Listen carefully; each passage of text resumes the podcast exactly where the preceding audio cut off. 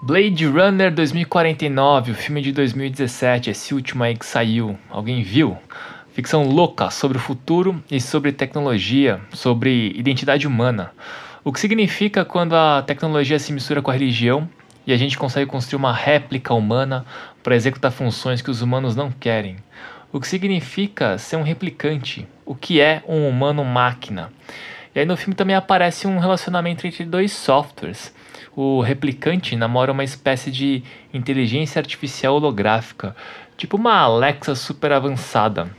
Alguma coisa que lembra o filme Her, sabe? Aquele que aparece Coringa, que o cara é apaixonado por um software com a voz da Scarlett Johansson, manja? Aliás, a Scarlett Johansson fez aquela ficção que também se passa no futuro e também fala sobre tecnologia, o filme Ghost in the Shell, que também é de 2017. Aquele filme que conta a história de uma super soldada humana máquina orgânica sintética com crise existencial. E o que esses filmes têm em comum? É a relação entre humanos e máquinas? São as possibilidades do cruzamento da inteligência artificial com a biotecnologia do futuro? Não. É em que nenhum deles o protagonista é amarelo. Eu sou Alexandre Sato e você está no Radar 82. Uma rápida ressalva aqui, tá? Quando eu falar em amarelo nesse episódio, eu tô me referindo aos japoneses, chineses, coreanos e os seus descendentes, tipo eu, tudo bem? Porque a presença desses grupos que eu consegui reconhecer nesses filmes. Eu imagino que outras populações também sejam subrepresentadas, mas eu me sinto zero confortável em falar sobre elas hoje. É, outra ressalva é que tem inúmeras diferenças entre japoneses, coreanos e chineses, mas por conveniência desse episódio eles vão ser agrupados, tá bom? Então segue o jogo. Tanto em Blade Runner, Her e Ghost in the Shell, claro, eles têm em comum a imaginação de uma sociedade futura e a tecnologia é central nessas ficções e nessas sociedades. Em diferentes graus, tem a presença da cultura japonesa, coreana e ou chinesas nessas sociedades imaginadas. Por exemplo, Her, em menor grau, é onde isso acontece. A gente pode perceber que a cidade do filme pode ser uma releitura de Tóquio. Mas o que pega mesmo é no Ghost in the Shell e no Blade Runner. Ghost in the Shell é de longe o pior caso, é, porque a produção original é japonesa, é um mangá que virou anime e várias outras coisas até chegar nesse filme de 2017 com a Scarlett Johansson. E é pior porque a protagonista é branca. E os coreanos lá da ficção, eles são tipo os capangas para morrer e a maioria dos outros japoneses do filme são completamente coadjuvantes e descaracterizados. Eles estão lá quase como um acessório para a história, um NPC da vida. Sem falar que esse lance de transformar a protagonista de uma história japonesa na Scarlett Johansson é osso. Whitewashing é a expressão dessa parada aí, você dá uma procurada no Google. Mas nos dois filmes, a história acontece em um ambiente com muita influência amarela. Você percebe isso em muitos casos. É, você vê caracteres chineses, coreanos, japoneses em todos os espaços urbanos. É, nos neons na cidade, nos displays dos equipamentos eletrônicos, nas marcas dos produtos. Você ouve sons de alguém na multidão falando japonês, enfim, eles estão presentes.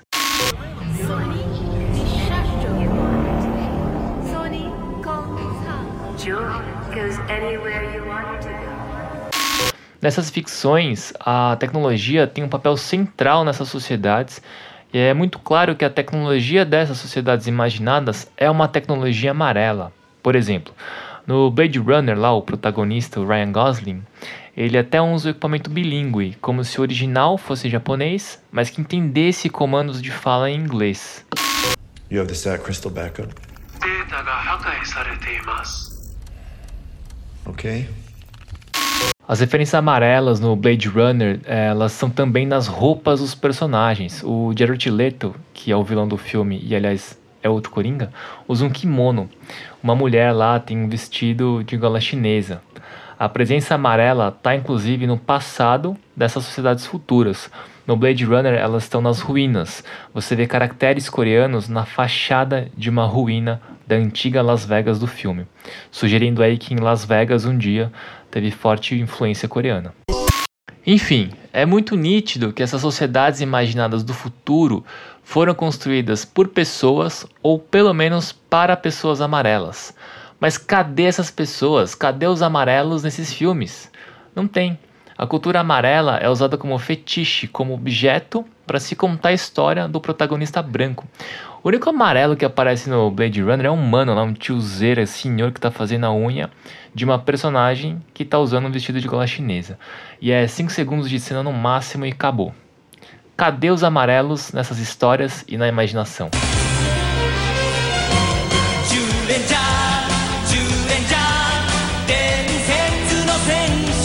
Quando eu era criança, eu morava em Taboão da Serra, né? Eu cresci em Taboão da Serra. É, eu morei num bairro, numa vizinhança lá que feliz, tive a felicidade, né, de morar num bairro que tinha muitas outras crianças. Devia ter tipo umas 18 crianças, né? E a maioria era, era meninos, né? A gente brincava de várias coisas. Desde jogar bola na rua, né? Polícia ladrão, esconde-esconde. E outras coisas que, sei lá, os meninos brincam nessa época aí. Teve, teve a época do skate. É, os moleques soltavam uns pipa. Eu não soltava é, porque eu acho que eu tinha medo. Mas eu lembro que uma das minhas brincadeiras que eu mais gostava era brincar da gente mesmo. Era assim que a gente falava, brincar da gente mesmo. Era um grupo menor, né, de crianças que brincava disso, porque é uma brincadeira meio, acho que meio viajada, né? Um abraço aí pro Magrão e pro Vinícius, se essa mensagem chegar no Vinícius é, a gente brincava muito de a gente mesmo. Mas o que, que era isso, brincar da gente mesmo? A gente criava e ensinava as nossas próprias histórias, imaginava uns lugares, é, encenava, dava nome pra gente mesmo, né? E ensinava assim, no improviso e tal. Tinha um amigo nosso que morava numa casa que tinha um porão, assim, conectado com a área de serviço, Gabriel. E a gente brincava muito, assim, nesse porão contando essas histórias, encenando tal. É, a maioria dessas histórias eram histórias de ação e porrada, né? Porque a gente era criança e menino, enfim. É, a gente brincava muito também de, de lutinha. Enfim, é, nessas ficções de criança tal que a gente criava, o meu nome que eu dava para eu mesmo era quase sempre o mesmo. Eu tô um pouco de vergonha de falar. Meu nome era quase sempre o mesmo, era Jason. eu lembro que o Gabriel, esse meu amigo, era quase sempre o Joey. Mas por que Jason? É, não sei exatamente, tá? Mas Jason era o nome do Power Ranger vermelho. Jason era o líder do grupo Power Rangers. É, desde muito criança, sei lá, 3 anos de idade, eu vi essas séries de heróis japoneses na TV manchete, né? Tipo Changeman, Flashman, Jaspion, Ninja Jirai, tenho certeza que você já ouviu falar deles. Essas séries Super Sentai. Não sei se eu pronunciei certo, tá? E uma das séries mais famosas no Brasil, não era a minha preferida, mas era a mais famosa, era Power Rangers. E por que eu tô falando dos Power Rangers? Porque eles têm uma curiosidade que se relaciona aqui com o nosso papo de ficção e representatividade.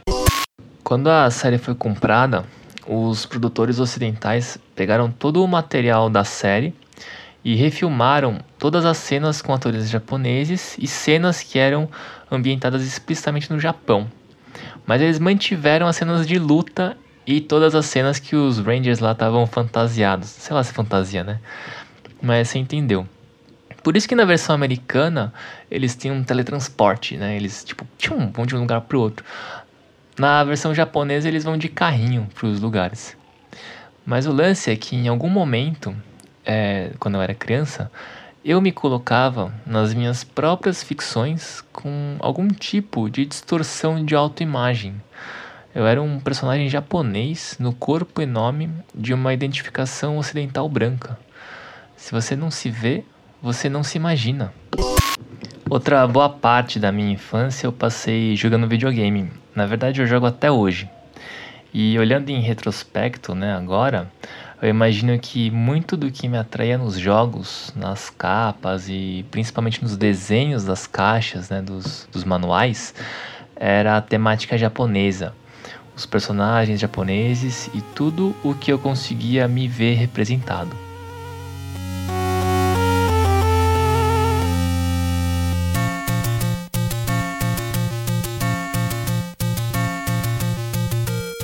Essa música que tá tocando é do Koji Kondo. Koji Kondo é compositor e trabalha na Nintendo. Koji Kondo compôs muitas músicas. Koji Kondo compôs a trilha da série Mario Bros. Koji Kondo compôs as músicas da série The Legend of Zelda, que é o tema que está tocando. Koji Kondo me lembra a aventura, me lembra as mitologias da minha infância e o herói do tempo. Koji Kondo lembra os meus primos, me lembra as férias na casa do meu Oji-chan e Oba-chan. Koji Kondo me transporta no tempo, me lembra de quando eu era criança e me via na TV.